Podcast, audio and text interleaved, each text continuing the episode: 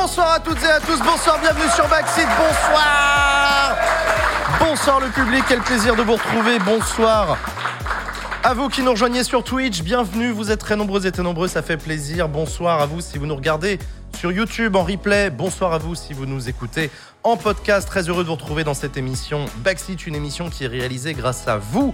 C'est vous qui financez cette émission. Venez participer au, euh, au financement de Backseat en prenant un abonnement sur KissKissBankBank. Euh, vous trouverez le lien en description de cette vidéo euh, et dans le chat de Twitch et un peu partout.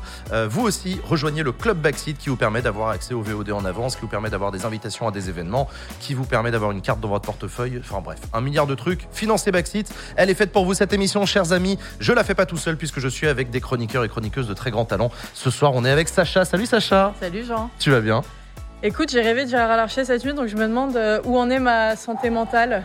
Ouais, non, ouais, ça, non, ça ouais, va je me pas. suis posé des questions. Ah non, c'est pas bien ça. Ouais, c'est pas fou. hein. Euh, Non, sinon ça va. Sacha, journaliste bientôt sur le service public à France Toujours. Télé. euh, non, depuis une semaine. Ça y est? Ouais, ça y est. Alors ta première semaine? Ça s'est bien passé. Reviens, tiens, remonte ton micro. Ah ouais, Hop là, voilà. hop, ok. Non, ça s'est bien passé. Ça s'est bien passé, Ouais, ils sont gentils à France Ils sont Télé. très gentils, ils sont très bienveillants, c'est cool. Et tu bosses sur le sport, si je dis pas de conneries. Absolument. Cool. Eh ben Ouais. écoute, c'est super. Merci d'être avec nous ce soir, Sacha. On est aussi avec Latifa. Salut Latifa. Salut Jean. Tu vas bien? Oui et toi? Bah ça roule, écoute. Content de t'accueillir. Tu es la présidente de l'association Le Mouvement, Oui, tout à fait. que tu peux nous représenter encore une fois. Oui, le mouvement, parce que nouvelle saison euh, pour les gens. Ah qui- bah ouais, ouais, ceux qui découvrent. Euh, le mouvement, c'est une organisation de mobilisation citoyenne. Donc, euh, on mobilise à peu près. là, on a une communauté de 200 000 membres à travers la France qui se mobilisent sur des questions écologiques, sociales, fiscales, féministes, antiracistes, tout un programme. Et bah c'est très très cool de te retrouver sur le plateau de Backseat, Latifa. Pareil. Très content de te revoir. On est aussi avec Usul. Salut Usul. Bonsoir. Tu vas bien? Oui, la grande forme. Usul, chroniqueur sur Blast, sur Backseat. Ouais, ouais, ouais. ouais. Euh, Premier épisode de Rhinocéros euh, qui sort dimanche. je sais pas ce que c'est. Eh ben, ah, je t'avais pas dit le nom? Mais non, tu m'avais pas dit non. Euh, Pourtant, j'essaie de mitrailler à tout le monde. J'ai- en référence à un certain à un célèbre livre ou euh, Exactement, exactement. Alors, il va falloir choix. donner la ref là Ah parce bon. que. Eugène Ionesco, Rhinocéros. Voilà, t'as fait L, toi? Oui. Non, Non. fait S. Bon, t'as fait S. Bon, très bien. J'avais un super prof de français par contre. Ah bah voilà. Bah, euh, c'est une pièce dans laquelle les gens se transforment en, en- en rhinocéros au fur et à mesure. Au début, ça choque un petit peu parce que euh, ils foutent le bordel dans les rues, ils piétinent tout. Et puis au fur et à mesure, bon bah après tout, maintenant ils sont là. Et puis il y en a de plus en plus. Et puis il y en a qui s'interrogent, peut-être qu'ils ont raison de se transformer en rhinocéros et de foutre le bordel. Et au final, il y en a plus qu'un qui veut pas se transformer en rhinocéros et pas suivre le truc. Donc c'est une métaphore évidemment d'un- d'une pièce de théâtre qui a, qui a été écrite dans les années 50. Donc on s'imagine de quoi ça peut être la métaphore. Ouais, ouais. Euh, or, on est en train d'assister à de grandes métamorphoses dans le monde médiatique en particulier. Il me semble qu'on a atteint un point assez, euh, euh, assez, crucial de, de ces métamorphoses-là. Donc, on va essayer de chroniquer ça toutes les semaines pour Blast. C'est une chronique de critique média. On va parler des médias. Alors, évidemment, on va commencer dimanche en parlant de Bolloré de complément d'enquête. Et puis, euh, on va continuer. euh, voilà, euh, il y, a- il y a quand même beaucoup de choses à dire sur les métamorphoses de notre paysage médiatique. Donc ça s'appelle Rhinocéros. et C'est à Rhinocéros. retrouver sur Blast chaque semaine. Exactement. Eh ben, c'est cool. Le dimanche. Voilà, le- la première, c'est ce dimanche. Eh ben c'est cool. Écoute, très content de te retrouver aussi sur le plateau de Backseat. Chers amis, ce soir, on voulait parler de l'actualité politique de ce beau pays. On voulait parler notamment de la rentrée sociale. Une loi qui commence d'ores et déjà à être discutée. Une loi dite loi sur le plein emploi. C'est la réforme de France Travail, la fameuse. Euh, objectif affiché 5% de chômage maximum en 2027. C'est ce qu'on appelle le plein emploi. Rappelez-vous, le président de la République, il y a quelques mois avant l'été, avait parlé euh, de cet objectif qui était le sien euh, politiquement avant la fin de son quinquennat. Il avait parlé de à marche forcée pour arriver jusqu'à cet objectif. Et ben là, le gouvernement prévoit de ne pas y aller de main morte. Réforme de Pôle emploi. Les allocataires du RSA seront inscrits d'office à Pôle emploi. La mise en place d'un contrat d'engagement pour tous les demandeurs d'emploi. Et le RSA pourrait même être suspendu si le contrat euh, n'est pas respecté, ce fameux contrat d'engagement, s'il n'est pas respecté. Ça hurle à gauche. La CGT dénonce un cauchemar technocratique et violent contre les chômeurs. Ça hurle aussi à droite, puisque les républicains trouvent que c'est une loi qui va pas assez loin, qui est encore trop gauchiste. Ils Ouais. souhaitent un durcissement en conditionnant l'éligibilité au RSA à un minimum d'activité. C'est même une ligne rouge. C'est euh, Philippe Juvin qui a dit euh, qui a dit qu'il ne voterait pas cette loi tant que cette mesure-là ne serait pas dans la loi. Ça promet de belles heures au Parlement. On l'avait Euh, reçu, lui, le, le médecin, là Le médecin, effectivement. Ah, j'ai oublié le jingle Eh, petit jingle, c'est parti pour la- Ah ouais. l'actu de la semaine.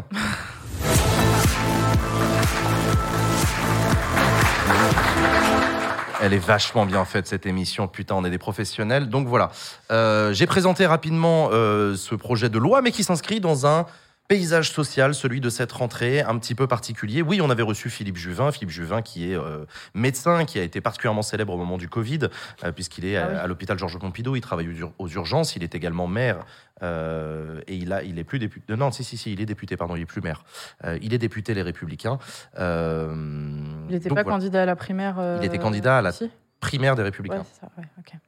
Ouais, c'est ça. Oui, Ah, oui, c'est ouais, ça, c'est ouais, ça. On l'avait reçu sur Baxi dans la première saison.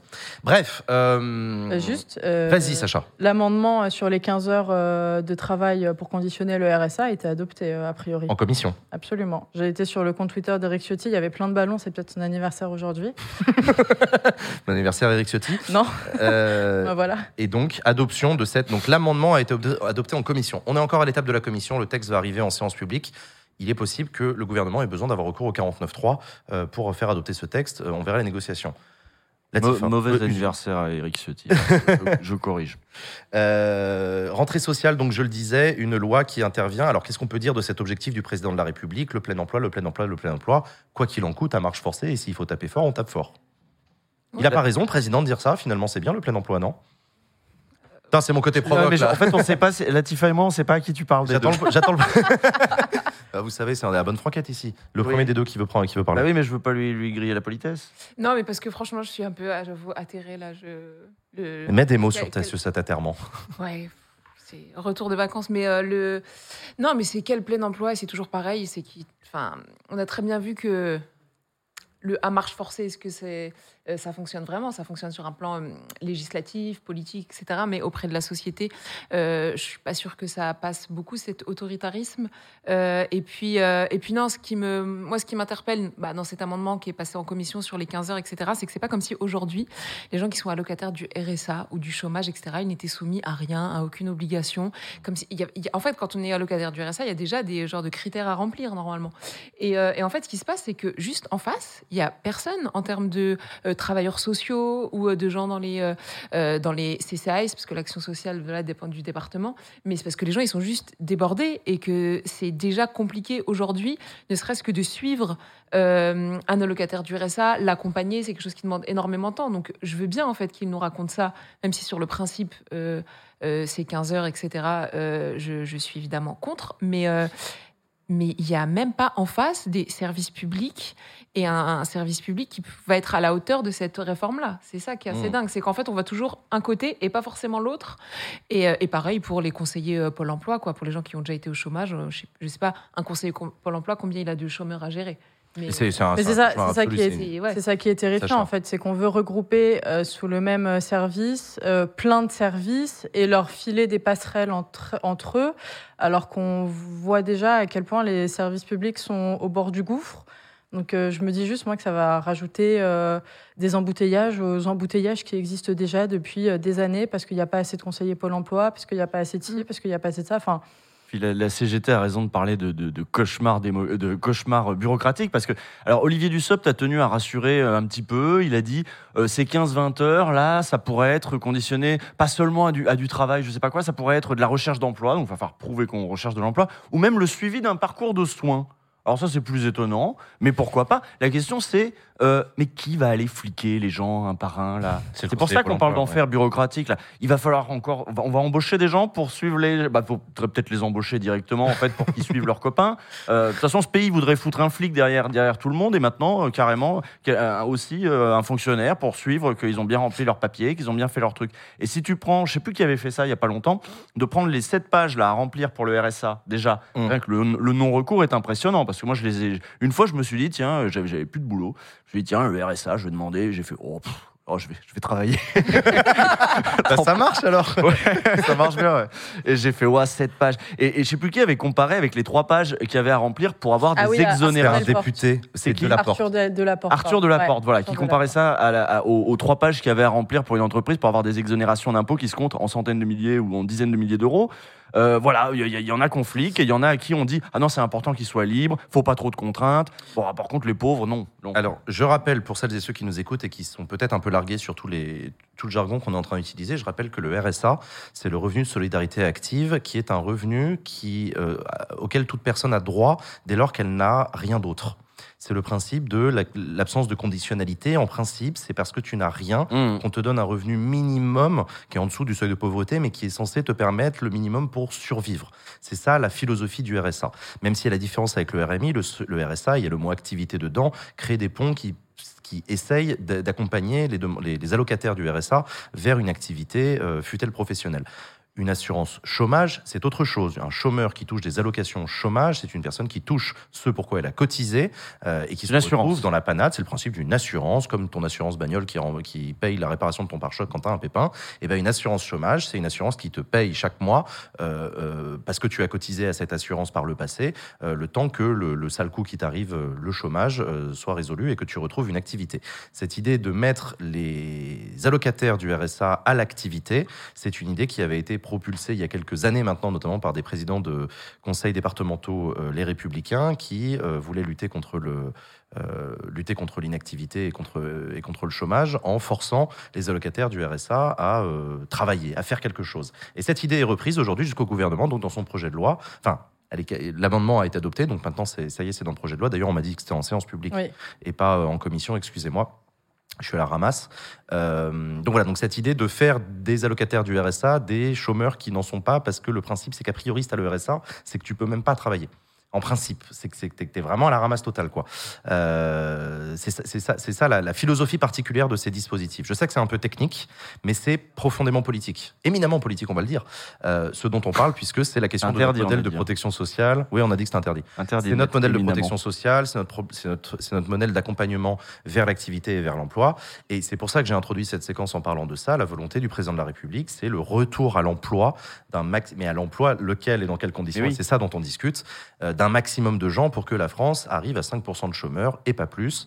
Euh, C'est-à-dire que tout le monde travaille, en gros. 5%, ce qu'on appelle le chômage euh, marginal. Enfin bref. Moi, moi, je trouve Sacha. que la, la communication, en fait, et le, le langage verbal, entre guillemets, est ultra violent dans le sens où, en soi, le plein emploi, ok, c'est un objectif euh, qui me paraît plutôt euh, sensé, euh, entre guillemets. Mais le dire à marche forcée, Hmm. euh, voilà, disons que c'est un peu violent. Pareil, enfin, faire, en soi, sur le principe, faire travailler des gens 15 heures par semaine qui sont au RSA, mais quand on leur dit c'est pour, c'est pour vous former, par exemple, ou c'est pour vous maintenir dans un système où vous allez garder un lien de sociabilité avec d'autres travailleurs, parce qu'on sait que le chômage, parfois, on, ça, ça coupe aussi du monde, honnêtement. Vrai Euh, si, si on avait eu cette communication-là un peu plus, entre guillemets, bienveillante, euh, moi, je, je l'entendrais d'une manière un peu plus positive, quoi. Ce Mais que là, tu veux dire. mais là, Ouais. dire en gros, euh, bah, vous glandez rien à longueur de journée, vous profitez du RSA, donc on va vous faire travailler, ce qui, ce qui est sous-entendu euh, depuis euh, des mois un peu par le gouvernement quand Bah, même. c'est c'est même pas sous-entendu, C'est- c'est quasiment affirmé euh, c'est-. C'est humiliant, c'est ça que tu veux C'est dire ultra humiliant et c'est c'est ultra violent. Et alors que si, je pense que s'il y avait une autre communication, peut-être que certaines mesures auraient pu être un peu plus euh, entendables, voire acceptables, quoi. Euh. Il y a du travail à faire dans ce pays, il y a des choses à faire. Euh, Aujourd'hui, on est mais il y a beaucoup de ces choses qui sont à faire dans ce pays, euh, que ce soit des métiers, des métiers du lien, des métiers de service, de plein de sortes de métiers, qui sont aujourd'hui remplis par des gens qui ne sont pas exactement dans l'emploi et dans le salaire. Les services civiques aujourd'hui, qui vont remplir plein d'endroits où avant il y aurait peut-être eu des fonctionnaires en fait. C'est un exemple. Les apprentis qui sont pas encore vraiment engagés, mais qui travaillent en fait, ils travaillent correctement. Alors là, on a- d'ailleurs, c'est génial, on a moins de chômeurs, mais évidemment, il y a plus d'apprentis. Donc, un statut, pareil, c'est des gamins. Hein. C'est des gamins qui sont évidemment moins bien formés. On sait aussi qu'ils meurent plus hein, sur les chantiers, sur les machins. Bon, et en fait, là, ça va être une nouvelle catégorie, les gens au RSA, qui eux aussi vont travailler vont faire des trucs sans toutes les garanties du statut de salarié et qui donc du coup vont faire que ces emplois dont on a besoin ne seront jamais créés non plus. C'est- étonnant de penser que en fait vous voulez pas moins de chômage, vous voulez moins le euh, moins de le chiffre du chômage là hein, pour les assurances chômage, vous voulez moins donner de RSA parce que ça va exclure des gens du dispositif tout simplement. Donc c'est une mesure qui est encore une fois un nouveau cadeau fait à ceux qui ont besoin de main d'œuvre. Euh, c'est une nouvelle forme de main d'œuvre précarisée, de main d'œuvre euh, sous maltraité, souvent maltraité parce qu'on n'est pas encadré pareil, parce qu'on bénéficie pas des mêmes protections que si on avait un salaire, un contrat de travail, etc. Je ne sais pas. Alors là, le plus étonnant, c'est que dans quoi ils vont travailler? Ça va être quoi ces Ça, heures d'activité ça, c'est pour moi, c'est vraiment l'énigme. Pour Mais avoir oui, mais travaillé dans des mairies, pareil. dans des Il y a un départements. truc idéologique. à la base, il y a un truc idéologique qui est la vision macroniste de il faut mettre les gens au travail absolument, c'est idéologique. Et, euh, et bon, alors quoi On verra après. Et les effets délétères, on verra après. Les études d'impact, on n'en a pas fait, etc. Donc c'est toujours pareil. C'est ça la marche forcée aussi. Quand tu dis qu'il y a du travail à faire dans ce pays, c'est particulièrement vrai. Il y a probablement besoin d'ailleurs de formation professionnelle. Tu l'as dit, les métiers du lien. Combien de fois on l'a dit sur ce plateau, ça, va- ça embauche et ça va embaucher à balle dans les années qui viennent. Euh, le vieillissement de la population, les maladies chroniques, le- tous les métiers du care, euh, l'aide à domicile, l'aide à la personne, euh, pour les personnes âgées, pour le maintien à domicile, etc. Rappelez-vous, quand on avait fait une émission où on parlait des EHPAD au moment du scandale euh, Orpea. Orpea, euh, on avait parlé de ça, de ce besoin d'embaucher, la transition écologique. Il y a combien de gens qui ont, enfin, il y a combien de, de, de boulot à pourvoir pour euh, poser du photovoltaïque, pour accompagner des transitions, pour poser des pompes à chaleur, etc. Les crèches, tout. Les... Et, alors, et, et là, je n'ai même pas encore parlé du service public où on vient de faire un before. On a parlé du harcèlement scolaire, on a parlé de l'école. euh, on pourrait parler on, effectivement. a besoin de bras, on a besoin de gens dans l'école aussi. on a besoin de gens dans l'école, on a besoin de gens dans les services publics et dans, dans, dans beaucoup Vous de croyez que tous les profs là qui manquent aujourd'hui parce que euh, les, les postes non pourvus là, c'est des gens au RSA qui sont en train de glander et qu'il va falloir mettre au travail pour qu'ils deviennent profs vite Hmm. Vous croyez que c'est ça ce qui manque là pour, que, pour remplir les, les postes à pourvoir? Donc, euh, donc effectivement, alors la- la- donc ça, ça c'est pour la question sur ce projet de loi, mais il y a aussi la question que je voulais vous poser, c'est celle de la rentrée sociale. Elles, elles- elles sont où les manifestations monstres pour lutter contre ça? On est dans un parcours particulier. Rappelez-vous, pardon, n'ayons pas la mémoire courte. L'an dernier, mo- mobilisation massive contre la réforme des retraites, plusieurs millions de personnes dans la rue, une mobilisation qui n'est pas parvenue à faire reculer le gouvernement. Est-ce que c'est ça qui explique la difficulté qu'ont les organisations syndicales et ou politiques à mobiliser? Contre ce projet de loi. Latifa, t'en penses quoi? Euh, oui, de toute façon, c'est mécanique, c'est toujours difficile de remobiliser après une grosse période comme celle-là, surtout qui s'est euh, terminée par une défaite. hein. Euh, une, ouais, une défaite dure, hein, franchement, une défaite super dure. Parce qu'il y a beaucoup de gens qui croyaient au début, etc., sur la, la mobilisation, qui étaient super motivés. Et, euh, et donc, forcément, après, après, ça fait mal et c'est compliqué de se relever de ça. Et puis, euh, il y a aussi le fait que. euh, oui, c'est dur de mobiliser, qu'avec l'inflation, les gens sont dans d'autres euh, urgences aussi, et que bah, je pense qu'ils ont compris euh, la même chose que euh, Macron, évidemment, c'est que de toute façon, il va y aller. Mmh. Et euh, il va y aller, bah, comme il a dit, à, à marche forcée, donc il va le faire. Et puis ça a été déjà, euh, il l'a déjà prouvé par le passé, en fait, qu'il en avait rien à faire de ce que les Français disaient, de ce que euh, les, les- les revendications euh, de la rue faisaient, faisaient Mm. remonter. Euh, donc c'est dur de mobiliser dans ce contexte-là, en vrai. C'est vraiment compliqué, mais c'est vrai que c'est mm, pour autant, je vais dire que c'est inexplicable de se dire qu'on a un tel degré d'inflation, qu'il y a tellement de gens qui souffrent, etc. Et que, hum, et que ouais, en fait, on, on a vraiment l'impression que les gens subissent. Vraiment pourtant- subissent, quoi. Moi, j'ai pas l'impression qu'il y ait un appel à la mobilisation qui soit non plus euh, aussi intense que pour euh, la réforme des retraites. hein. Enfin, vraiment, euh, je pense que ça vient aussi des organisations syndicales. Je, je ressens pas un, un élan comme on a pu le sentir. euh, Parce qu'il y a les élections mois, professionnelles bientôt J'en sais rien, je sais pas. C'est- C'est c'est une vraie question. Alors même que, euh, et on l'a déjà analysé sur ce plateau à plusieurs reprises, il y a un phénomène de retour des corps intermédiaires et notamment des syndicats. Je regardais les chiffres, par exemple, de la, de la participation euh, des salariés du privé aux élections professionnelles. Euh, on est passé de 38% à 43%. Euh, y a- les gens votent plus qu'avant aux- aux élections professionnelles. Les mobilisations contre la réforme des retraites étaient des mobilisations monstres qui, à la différence des Gilets jaunes, étaient organisées par des organisations syndicales, etc. On avait reçu Sophie Binet sur ce plateau, on avait même parlé de la hype CGT avec la casquette, etc. C'est anecdotique la casquette, mais ça dit quelque chose d'un retour en force du syndicat Usul. Tu avais même un exemple à l'étranger avec Biden, je crois. euh, Non, c'était pas moi qui devais parler de Biden. mais- Mais si, c'était toi. Ah oui, c'est le Biden sur le piquet de grève Oui, ou des- c'était toi. euh, ouais, Eh oui, eh euh, oui. Première fois qu'un président américain est sur un piquet de grève euh, euh, pour des, les ouvriers de l'automobile.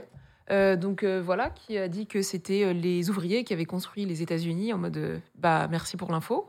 C'était incroyable. Le Je- est savais pas, je me suis dit oh un cours d'histoire. On n'a jamais vu un président des États-Unis. c'était les bourgeois avec d'Amérique, leur ouais, bah ouais. Ouais. Franchement, bah oui, le capital.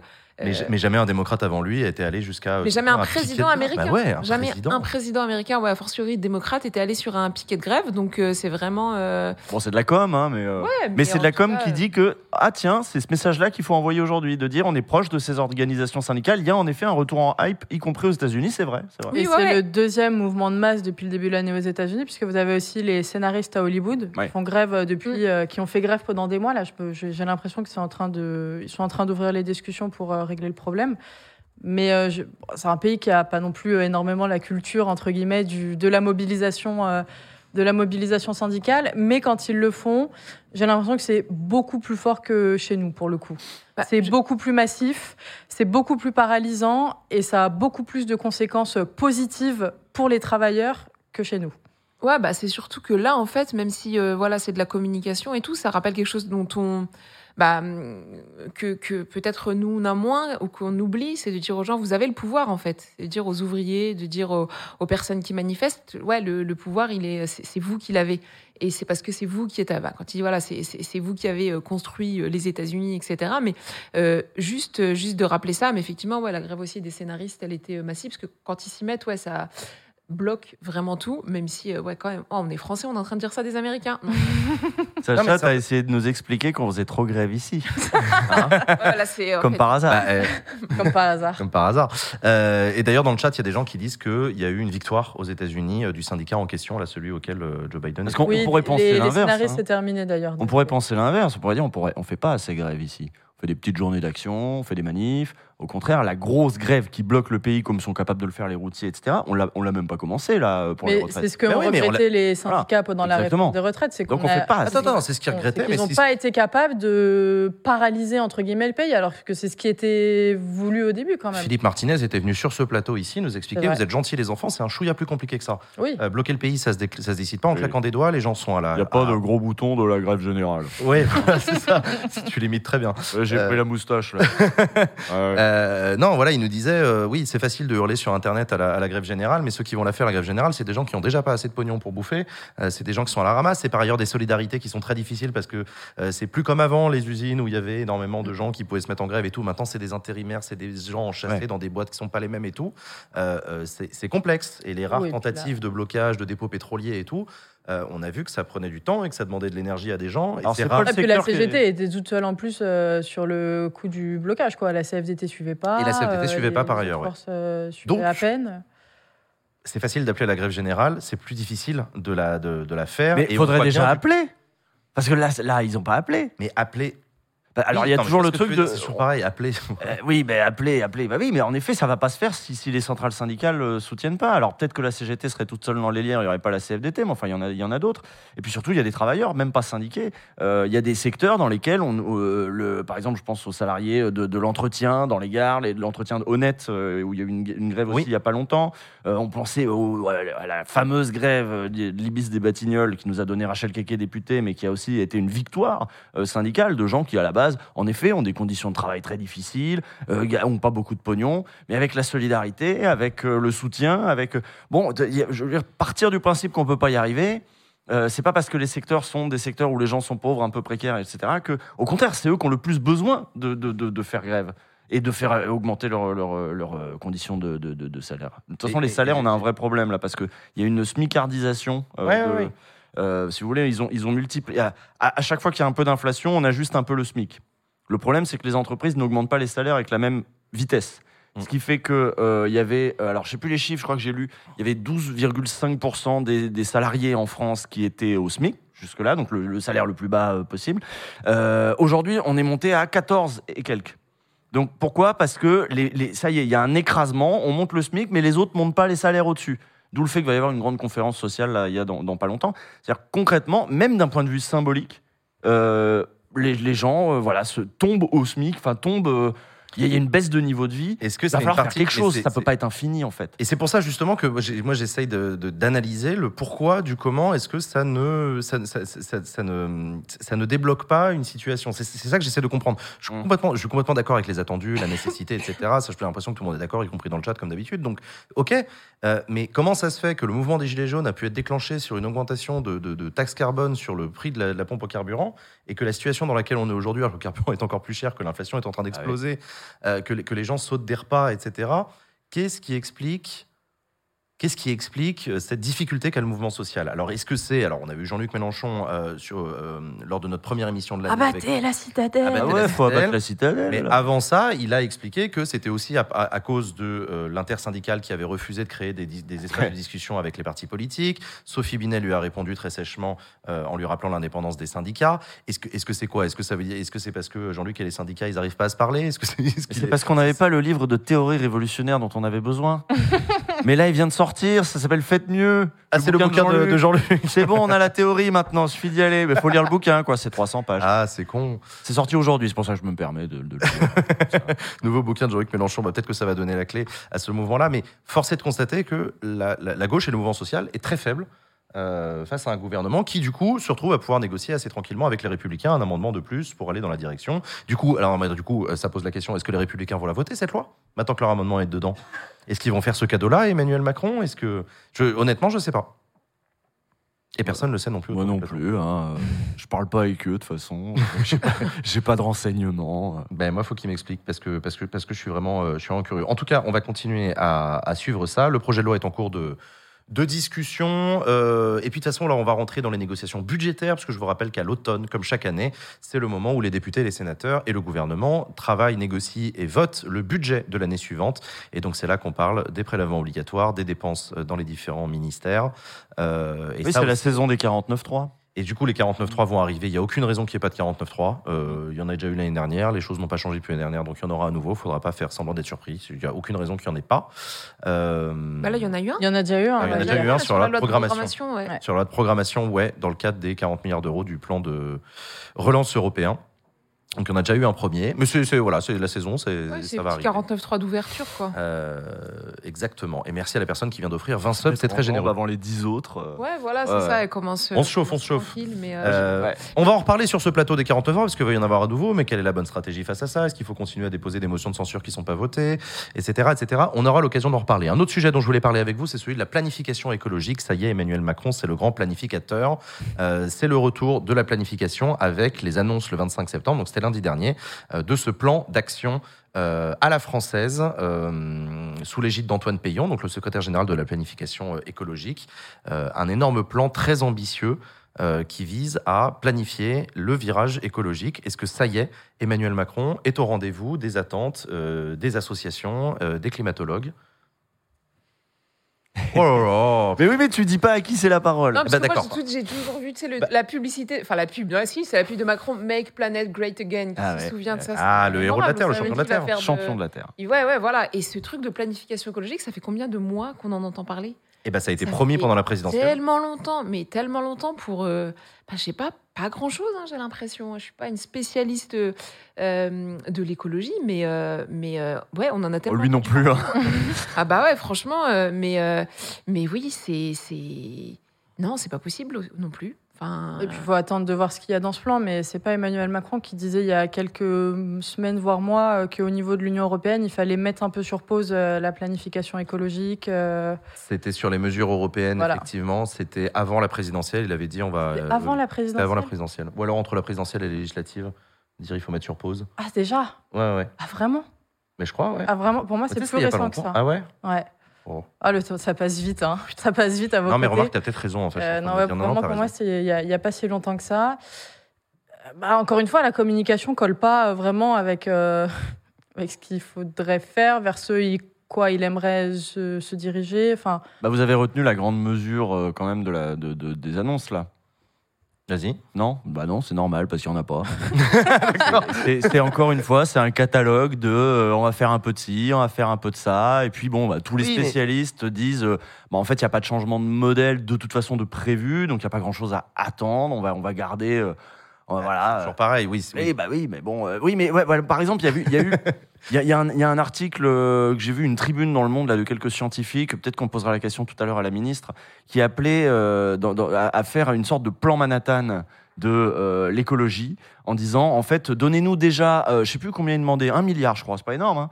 Il disait donnez-nous déjà un milliard parce que là, apparemment, il y a 40% des technologies dont on aurait besoin pour faire cette fameuse transition écologique et l'amorcer correctement.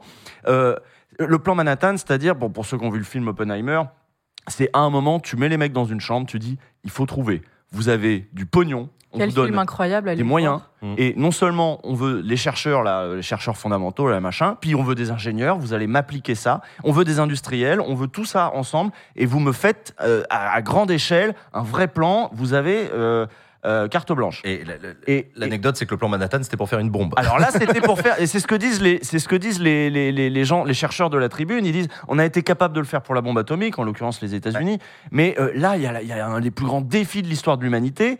Pourquoi on n'a pas la même chose avec les moyens de l'État, en l'occurrence hein Euh, bah, Le plus grand défi de l'humanité, on n'est pas capable de, euh, de dire euh, allez, là, vous avez carte blanche, vous avez un gros budget et on y va. Ouais, mais attends, attends, parce qu'il y a quelqu'un qui te le dit dans le chat et je suis d'accord. Est-ce que c'est pas un peu du solutionnisme technologique, ça? Est-ce que c'est pas attendre des Mais non, mais- ingénieurs et des scientifiques qui trouvent des solutions Il va falloir quand même en trouver quelques-unes.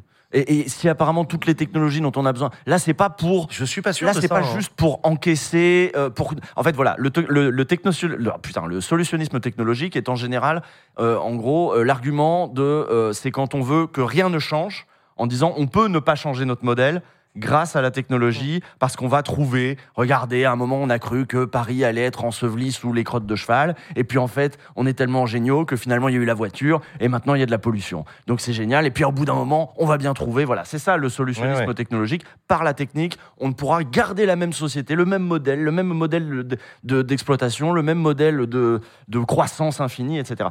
Là, c'est pas ça. Là, c'est pas ça. Là, c'est juste sur quelques trucs, quelques postes de, de, de, quelques. Oh, il l'explique mieux que moi, mais moi, c'est bien, je suis pas scientifique. Moi, moi j'ai fait elle. Non, Non, mais là, il est je sur. euh, sur euh, J'ai même pas vu le film Oppenheimer. Moi non C'est plus, vrai pas encore, mais non. Bah, allez le voir, il est, il est génial. mais oui, j'ai oui, vu oui. Barbie, moi. Mais moi aussi. Génial aussi. Euh, pardon, Latifa. Non, parce qu'il y a, déjà des solutions sur euh, notre euh, mode de vie, sur la manière dont on doit consommer, sur la manière dont on doit se déplacer qui existent, etc. Et c'est pas comme si, euh, ouais, il y avait pas déjà déjà plein de scientifiques qui préconisent euh, ce qu'il faut faire en termes de vraiment. Mais là, c'est parce que, enfin.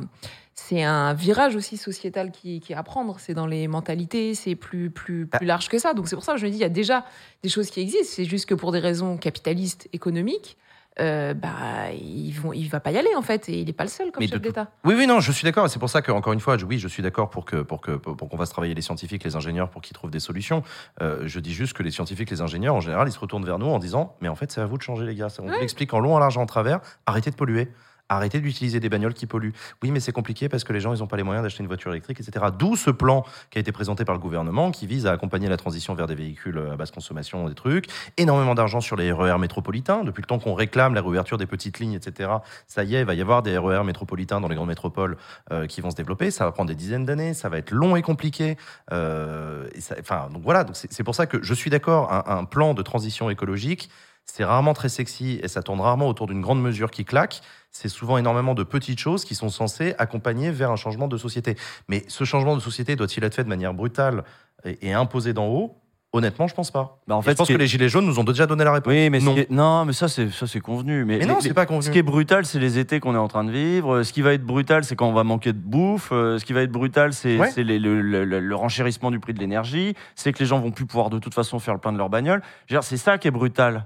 C'est pas euh, les, les changements qu'on va de toute façon devoir faire. Et donc autant justement, vu que le changement, en effet, c'est un changement de modèle, il faut commencer. Il faut commencer le plus vite possible. Mais ça et dépend sur qui un maximum. repose l'effort. Et c'est toujours le même Ah bah problème. oui, C'est- bah oui. bah oui, c'est d'abord les pauvres qui vont douiller.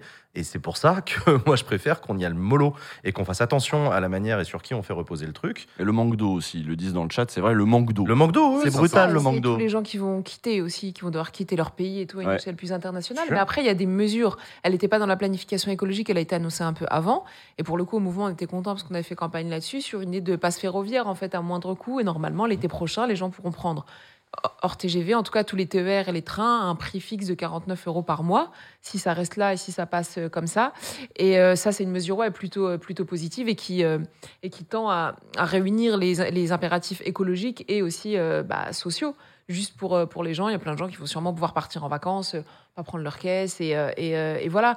Mais, mais c'est juste que oui, ça reste possible. Mais après, pour le, effectivement, pour les transports en commun, ça risque d'être long. Et quel est le Et ça reste toujours cher parce que Valérie Pécresse, elle veut que augmenter. Encore Mm. annoncé ça. Ouais, puis elle nous met des punaises de lit aussi.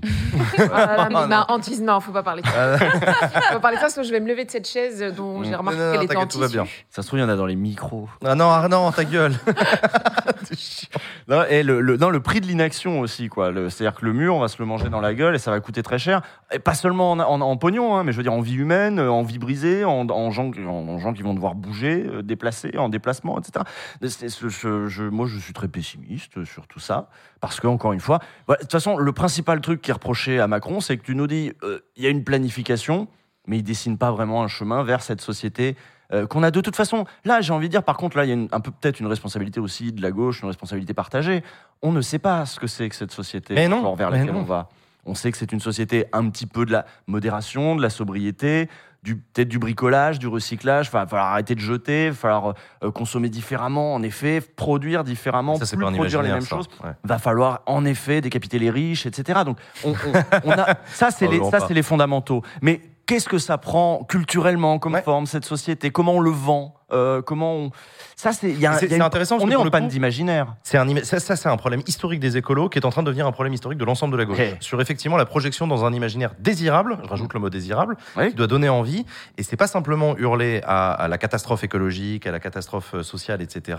C'est aussi tracer des pistes d'un truc que l'on dont les électeurs, enfin dont les gens doivent avoir envie. En Mhm. disant putain, ce sera mieux demain. Mm. Et ça, la gauche n'arrive pas à le faire. Donc pour l'instant, c'est essentiellement euh, la droite et Emmanuel Macron qui parviennent à tracer un demi-imaginaire qui est beaucoup plus recroquevillé sur chacun. Ils n'ont sur- pas d'imaginaire non plus. là. Enfin, ils ont un imaginaire du XXe siècle. sur la technologie accessible pour tout le monde, sur un truc où c'est à- au niveau de l'unité de ta famille ou de toi ou de toi-même, tu vas pouvoir ac- avoir accès à des trucs mieux, etc. Mais c'est pas c'est pas un imaginaire social et collectif, ça c'est Mhm. sûr. De toute façon, c'est pas des collectivistes. Hein.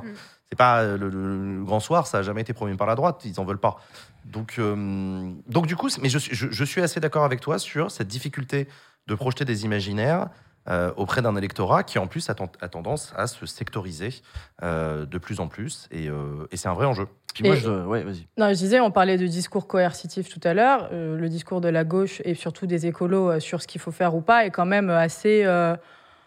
Peut-être pas coercitif, mais c'est ne faites pas ça, quoi. Ne faites plus ça. Et aller Ah dire bah. à la personne qui cherche un boulot, euh, qui peut plus prendre sa voiture, euh, je pense que le discours, il rentre pas. hein. Et- et- et quand est-ce que tu as entendu euh, un écologiste dire à un, à un- Non, chômeur sûr, qui cherche non, du boulot Par du- contre, tu prends plus ta Non, voiture. mais bien sûr, mais je te parle du discours de global. Non, C'est des trucs global. coercitifs. Oui, mais il faut pas global. inventer des situations. Mais les Non, gens le prennent pour eux, non, mais les gens le prennent pour eux, je suis d'accord. Non, par contre, on peut dire à des bourgeois arrête de prendre ton jet, mais vraiment, tu vois, ou arrête le yacht, le yacht, c'est plus possible. Non, bah je suis désolé. Voilà, mais c'est plutôt des trucs comme ça que de, de demander aux prolos d'arrêter de prendre la voiture dis- pour aller tu dis, travailler. il faut, il faut qu'on arrête de prendre des voitures, ça ne concerne pas que les milliardaires et les gens qui, qui ont des jets et des yachts. De toute façon, il n'y a pas à leur demander. Il y a à construire une alternative. Bah voilà. Tu construis l'alternative et ils vont. ils- oui, mais il a oui, n'y a pas de- d'alternative de proposer pour l'instant, Eh à ben- part la voiture électrique qui coûte euh, un prix indécent. Mais non, voilà, donc il faut déjà en effet travailler sur ces alternatives parce qu'en effet, on peut pas juste interdire des trucs, donc il faut proposer autre chose. Ouais. Donc les RER métropolitains. Mais, c'est vrai que l'imaginaire, ouais, des RER si tu veux, mais l'imaginaire écolo, euh, euh, manger des graines, tout ça, machin, moi-même non plus, ça me parle pas de ouf, le djembé, machin, le. le- bon, Sarwell.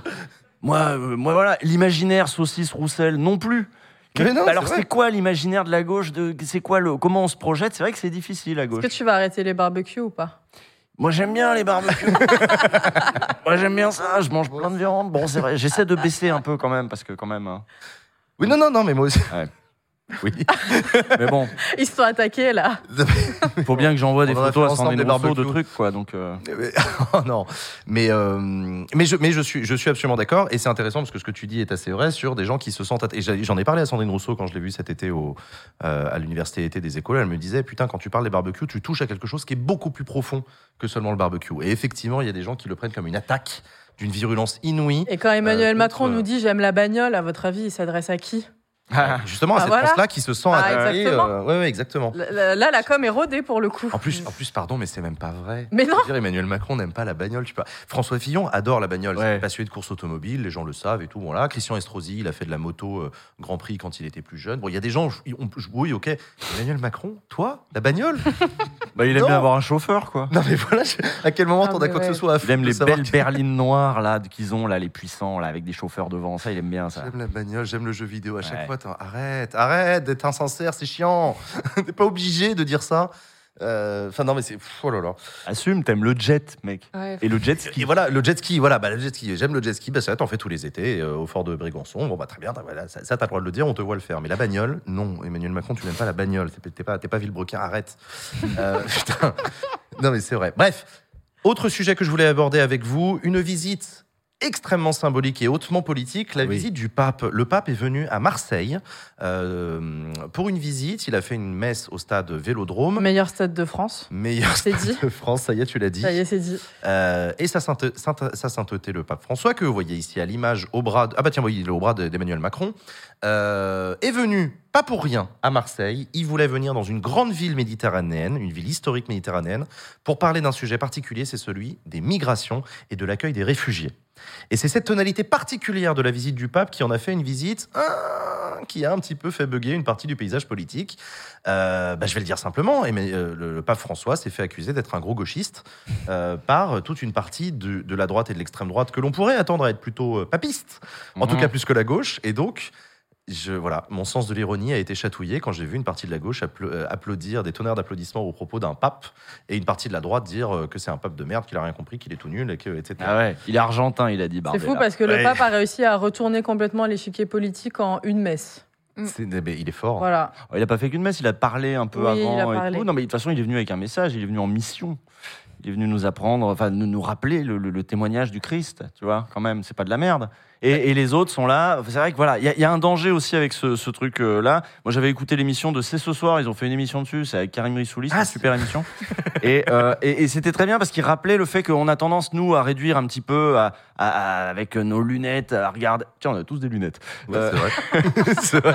Et alors, qu'est-ce qu'elles ont nos lunettes? Euh, euh, de, bah, de- de- on, fait de la- on parle de politique, donc évidemment, on se dit, tiens, pape de gauche, pape de droite, ça n'a pas énormément de sens dans, dans le, le- Parce que voilà, lui, il a, il a un prisme qui est, déjà qui est mondial. Mm. Donc quand on a Jordan Bardella qui dit, euh, ce pape, il est argentin, il comprend pas le problème, nous, qu'on a avec nos arabes, euh, machin, c'est exactement ce qu'il a dit. Hein. Oui, oui, oui. Euh, alors déjà, bon, il, il siège à Rome, euh, donc bon, il connaît un peu la Méditerranée normalement. Je crois qu'il est d'origine européenne en plus.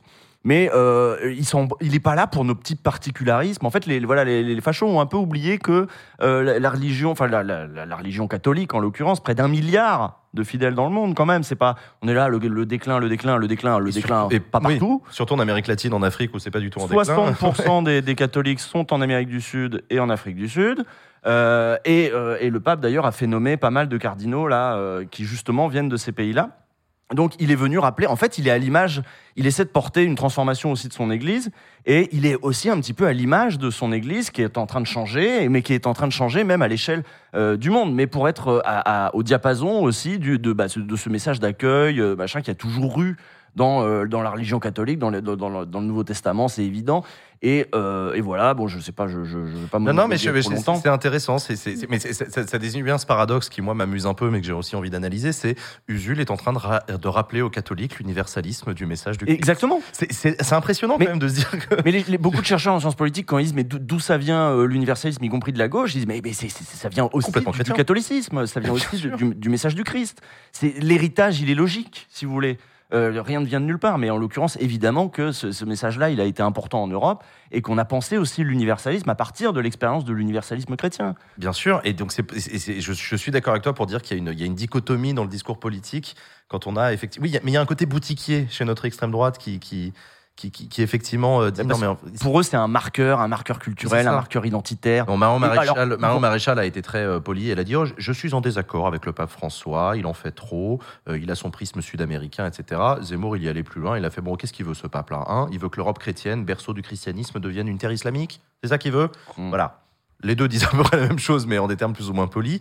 Euh, mais tu les sens irrités, comme si l'extrême droite française avait perdu le, le, le, le- le- le fauteuil de pierre qui a, souvent été euh, un truc sur lequel il se reposait. Eh oui. L'extrême droite française, historiquement, s'est construite en grande partie contre la République, etc., avec la protection du pape, qui, Mmh. heureusement, il était là, le pape, c'était leur champion, c'était leur héros contre ces méchants républicains, gauchistes, etc., euh, machin. Et là, tu les sens orphelins, en fait. Après, ce discours euh, anti, euh, anti-papiste de l'extrême droite, il n'est pas non plus nouveau. Tu veux parler il y de Vatican II, c'est ça? Bah évidemment. Ouais, c'est vrai. Euh, dans non, les- c'est vrai, c'est vrai. Dans les années 60, bon petit rappel, dans les années, je sais plus si c'est 50 ou 60, Jean, Jean 60. 23 qui fait le, voilà, qui modernise euh, toutes les pratiques. euh, Donc euh, la messe en latin, tout ça c'est fini. On, le, le- le curé, au lieu de regarder, euh, d'être dos au public, il se met face au public. Donc il va parler dans la langue des gens. Voilà, on modernise, si vous voulez, la messe pour la rapprocher aussi de, de ce que vivent les gens et pour qu'ils la comprennent mieux. Et, euh, et évidemment, l'extrême droite réactionnaire trouve ça horrible parce que c'est nouveau. Déjà, ils aiment pas tout ce qui est nouveau. Et puis le précédent, voilà, la liturgie comme on faisait avant, c'était mieux. Euh, ça datait quand même de, de il y a très longtemps. C'était très bien le latin. Enfin, ils sont conservateurs, c'est logique. Et puis bon, ça s'accompagnait aussi de, de ça, c'était- ça, ça, ça accompagnait la transformation de la société. Là où pour l'extrême droite, l'Église est censée au contraire ancrer dans la, le, dans la tradition. Ouais. Or, bah non, l'Église, elle vit, l'Église, elle change. Et il y a un truc euh, où, euh, alors souvent pas assez vite, hein, sur plein plein de trucs, hein, la place des femmes, il y a encore plein de trucs à... Ah bah l'avortement. hein, Ouais, ah, l'avortement, oui, tout ça. L'avortement, euh, exactement. De gauche non plus, quoi. Mais euh, il y a un truc où, où- où l'extrême droite va être bien attrapée, c'est que à terme, euh, là, euh, avec les changements euh, qui se passent au sein de l'Église, alors pas en France, mais je veux dire au- au niveau mondial, euh, qu'est-ce qui nous dit que d'ici deux ou trois papes, on n'est pas un pape du Sud? C'est pas du tout impossible. Qui va encore plus porter cette parole-là du Sud global. Là, Et- il est argentin, mais, mais je vois ce que tu veux dire, euh, encore plus du Oui, sud encore que- plus que du François. Oui, il est du. Sud et en plus il est d'origine euh, populaire. Enfin, Oui, oui, euh, le pape François, etc. Donc euh, c'est pour ça que c'est surprenant tout ce, euh, ouais, tout, tout ce Oui, un, pa- un là, pape de, noir, hein, pour de le dire. droite, clairement. droite, ouais, voilà. Mais en tout cas, euh, ouais, lui, en tout cas, il est d'origine aussi, ouais, plus euh, plus populaire. Mais d'ailleurs, je crois qu'il a voulu visiter les quartiers nord pour des raisons de sécurité. Ça va pu se faire parce que je crois que l'archevêque de Marseille est originaire des quartiers nord. Ouais. Et euh, il a encore ses parents. Et euh, du coup, il- le pape François voulait aller leur rendre visite, etc. Et pour des raisons de sécurité, ça n'a pas, euh, ça a pas pu être possible. Donc c'est pour montrer aussi le visage qu'il voulait donner à ce déplacement et affirmer, euh, même en France, euh, euh, sa position, mais qui est pas forcément, qui est pas nouvelle.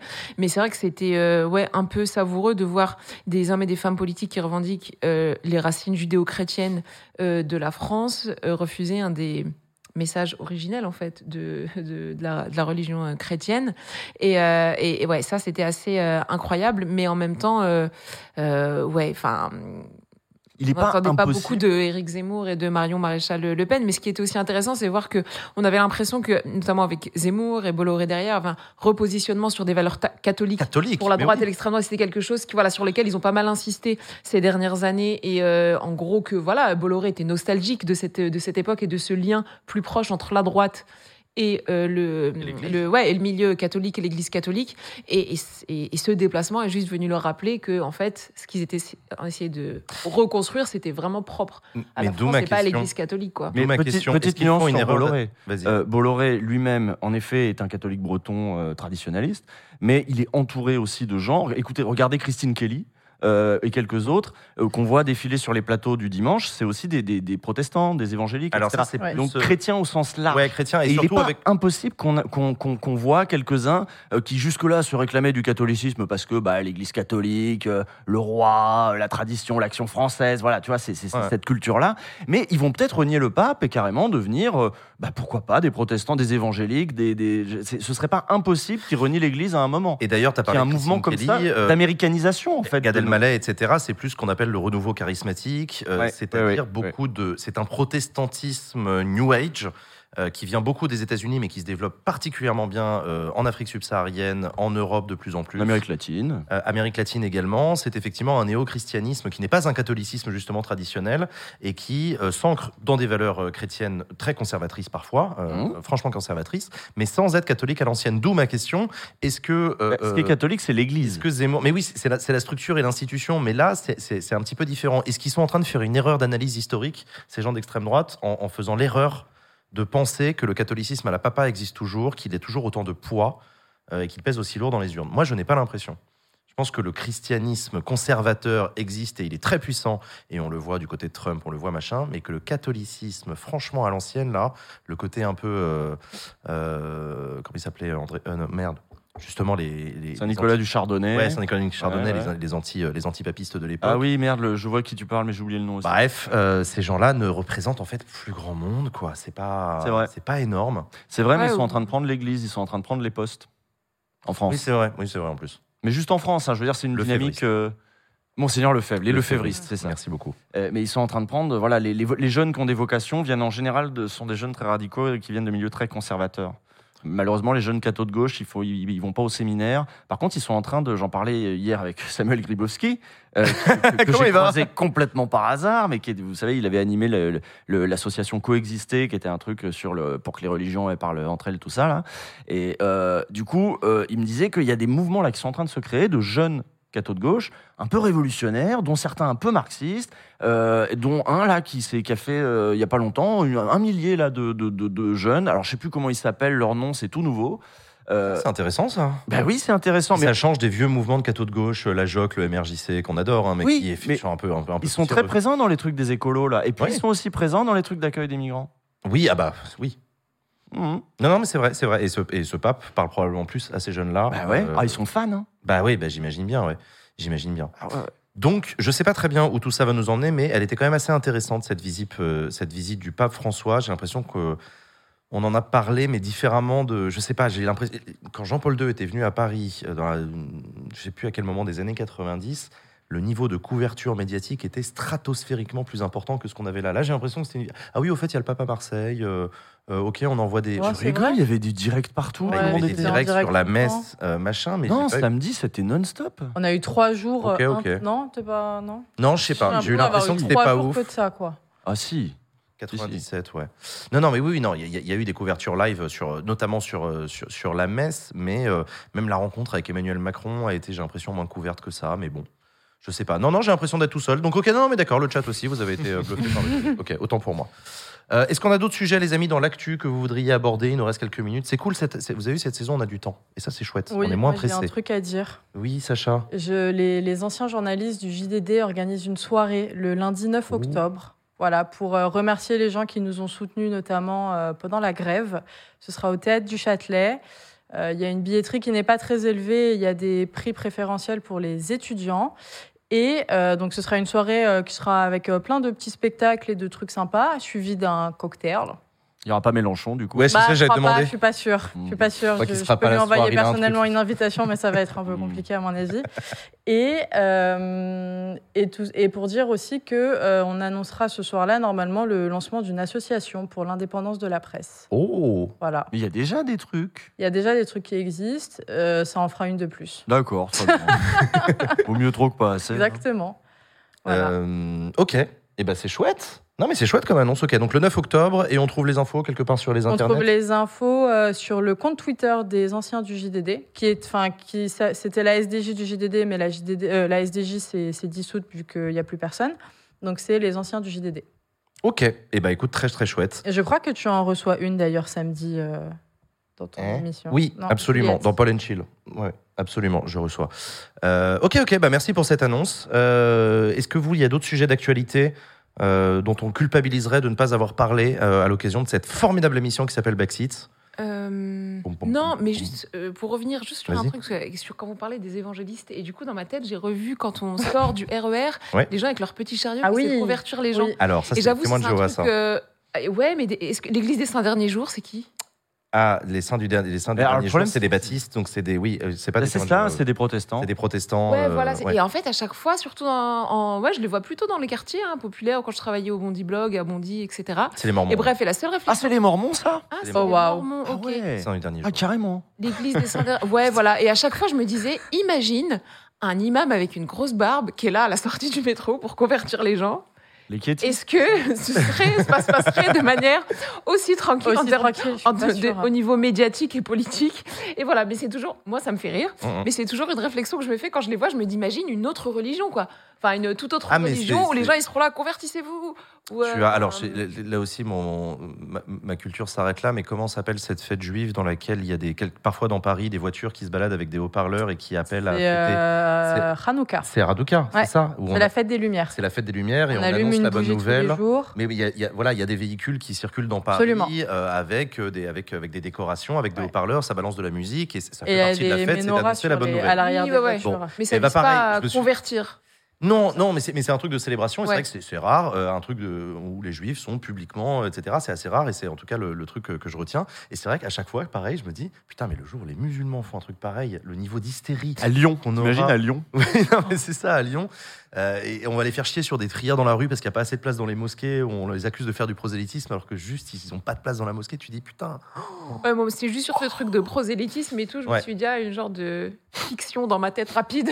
Imagine, ils font ça devant chez Caroline Forest. Waouh Ça fait la une. Elle explose. Ah bah ouais, je pense qu'elle est en boucle sur tous les plateaux. La laïcité de l'espace public. Alors on va le redire pour la millième fois depuis un siècle. La laïcité n'est- qu'un principe de neutralité de l'État et de ses agents et de certains de ses usagers, notamment les enfants dans les écoles, mais pas des gens. Voilà, l'espace public n'est pas laïque. L'espace public, euh, vous avez le droit de faire des manifestations religieuses euh, dans l'espace public, déclaration en préfecture, tout ça, euh, machin. C'est voilà. La laïcité, ce n'est pas dans l'espace public. Ça a à voir avec la fonction publique.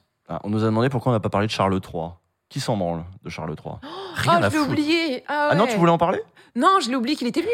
Ah, ouais. Oui, non, mais voilà, c'est Ah, ça. carrément. Alors que. Charles, Charles, bah, quoi, quoi lui dire? Salut Charlie, euh, bienvenue à- en France. C'est la semaine où on reçoit Non, des par mecs contre, il y a déguisés. plein de gens dans le chat qui parlent de Disclose et d'Ariane Lavrileux, Ah bah oui, bah ça, oui, on pourrait. qui a passé 36, 39 heures en garde à 38, vue. ouais, euh, je crois. Et oui, aujourd'hui, on sait ce que la police a saisi. Alors attends, attends, Euh, attends, on va faire la pédagogie Wow, parce que wow, pour wow, ceux wow. qui n'ont rien compris, euh, voilà, une On a le journaliste temps qui s'appelle. Non, mais je le fais rapidement parce qu'il nous Ok. reste quelques minutes. Ariane Lavrieux est une journaliste d'investigation qui a enquêté sur euh, les petites euh, magouilles euh, des euh, services secrets français en Égypte. Et long story short, elle a fait euh, plusieurs jours en garde à vue la semaine dernière euh, dans les bureaux de la police. euh, alors, est-ce que c'était directement les services du renseignement ou pas je Non, non, c'était la police à non, c'est Marseille. la police. ouais. Elle a ouais. été perquisitionnée chez elle, Elle très est- tôt le matin et elle a passé 39 heures en garde à vue. Voilà, et ça euh, provoque une mobilisation des personnes qui dépendent de l'indépendance des médias, et notamment un principe extrêmement important qui s'appelle la protection des sources.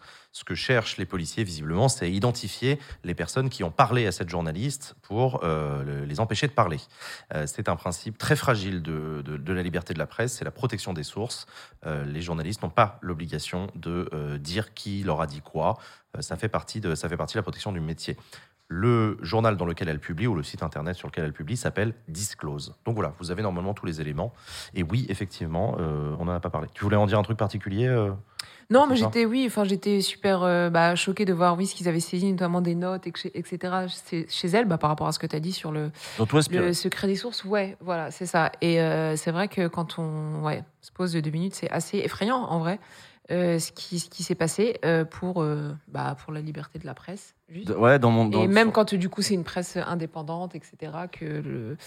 ouais voilà, l'É- l'État peut toujours venir euh, empiéter sur Parce liberté. En stream, pour faire comprendre aux gens, je leur disais, imaginez, vous êtes journaliste, bon, c'est un boulot qui est déjà bon. Voilà, faut, faut les choper, hein, les sources, faut, tu révèles un truc, t'es déjà hyper prudent, hyper parano, etc. Mais d'un coup, on vient, on te, pr- on t'aspire toutes tes données, tout, ton téléphone, tout. Et je disais aux gens, imaginez, il y a peut-être t'as échangé euh, des SMS avec euh, ton dealer pour la weed, il y a peut-être tes nudes, il y a peut-être des trucs que t'as pas envie que tu saches, euh, que t'as pas envie qu'ils sachent d'une manière ou d'une autre, même si c'est pas illégal, hein, des impôts. Et derrière, T'es en garde à vue pendant 38 heures. Comment ils peuvent jouer de tout de, de, pour euh, il- L'idée, c'est de la briser. 38 heures, c'est énorme. En fait, il y a ça. Énorme. Il y a ça, et puis il y a aussi une volonté d'envoyer un message, non pas aux journalistes, mais à tous les gens qui bossent dans les services de renseignement, Mm. pour leur dire. Et qui parle ne aux parlez pas. journalistes. ouais. Mais justement, Hum, en fait, c'est ouais, ça ouais. aussi, c'est de faire pression sur toutes les Bien sources sûr. potentielles en disant Vous avez vu On va vous retrouver. on va vous retrouver. Mm. On aspire les téléphones, on machin, on leur fait des gardes à vue. Donc si vous parlez aux journalistes et tout. Et c'est ça, en fait, c'est- là aussi que cette attaque elle est dangereuse, indépendamment de, de ce qu'a vécu la pauvre Ariane Lavrieux. euh, il y a aussi toutes les sources, toutes les personnes qui parlent, qui, qui dans les entreprises, dans les services euh, de l'État, les services secrets et les, et les affaires militaires en particulier, doivent être morts de trouille. Et c'est euh, oui, c'est c'est une, c'est une culture de la terreur qui essaye d'empêcher les gens de parler. Est-ce que vous savez que depuis 20 ans, le nombre de journalistes a été divisé par deux Non, ça je savais pas. et que, euh, alors je sais plus, c'est 20 ou 30, je sais plus, euh, 20 ou 30 ans, mais, euh, mais que le nombre de communicants, lui, a été multiplié. Euh, C'est-à-dire que que- quelle société, euh, voilà, c'est ça qu'on veut. Parce que évidemment, si vous voulez informer sur les entreprises, informer sur les politiques, qui maintenant bétonnent une com, ils ont des communicants, et nous, les journalistes doivent aller chercher derrière pour Mhm. voir ce qu'il y a. Bah, si on leur dit, bah, ça va être dur, et puis en plus tu vas être puni, euh, et en plus, euh, voilà, on va te, on va te pourrir la vie. C'est c'est chaud. Bon, Est-ce qu'on veut une société avec des plein de communicants ou est-ce qu'on parce que même les journaux hein, se remplissent de, de, de, de eux-mêmes, de Mm. pubs, de machin. Est-ce que les euh, est-ce que d'une certaine manière le JDD n'a pas été repris par des communicants d'extrême droite? Est-ce qu'on fait encore du journalisme au JDD Qu'est-ce que le journalisme? Euh, Voilà. Euh, Voilà. On continue cette discussion, notamment sur Ariane Lavrieux et sur l'indépendance des médias et la protection des sources. Samedi, à l'occasion de mon émission spéciale Paul and Chill, je vous l'avais annoncé, euh, c'est mon nouveau projet après Ah merde, je t'ai spoilé tout à l'heure. Non, pas du Non, tout. ça va. Non, pas du tout. Non, je viens de me dire que c'était l'occasion de, de, de faire de la pub. Euh, je lance un festival, j'organise un festival. euh, le but étant euh, de parler de politique de la manière la plus chill possible, d'inviter des personnes de tous les milieux et surtout les personnes les plus éloignées de la politique à venir passer un moment détente, bonne ambiance, tranquille, au cours duquel il y aura des conférences, des tables rondes, des gens passionnants qui vont prendre la parole pour parler de politique. Ça se passera pour la première édition dans une version réduite dans un bar à Paris. Il reste quelques places d'ailleurs pour le- la soirée. Il n'y a plus de place pour euh, le, le festival dans la journée, mais il reste des places pour la soirée. Donc venez vous mettre la tête à l'envers et danser. Euh, ça va être trop cool. Et euh, l'été prochain, j'espère réussir à organiser ce festival, mais cette fois-ci vraiment euh, au en plein air, avec de la pelouse, avec, avec des barbecues, avec de la musique, etc. Voilà, ça s'appelle Paul and Chill. Et parmi les discussions. Avec des croix? Avec des barbecues. barbecue. Des quoi Des barbecues VG. VG ou pas VG Et bah les deux. Tiens, voilà, il y aura les deux options. tranches vous démerderez. coup Ouais. Donc voilà. Donc venez, euh, ça va être trop cool. Et ce sera sur Twitch, évidemment, ce samedi, à partir de midi. Des tables rondes, des conférences, des gens passionnants. Il y aura Usul, il y aura. euh, comment elle s'appelle euh, Manon Bril sera là. Comment Il y aura- Non, mais je suis fatigué. voilà, il y aura des politiques, il y aura des journalistes, il y aura des chercheurs, il y aura des gens qui vont venir euh, continuer les discussions avec nous et ça va être extrêmement cool.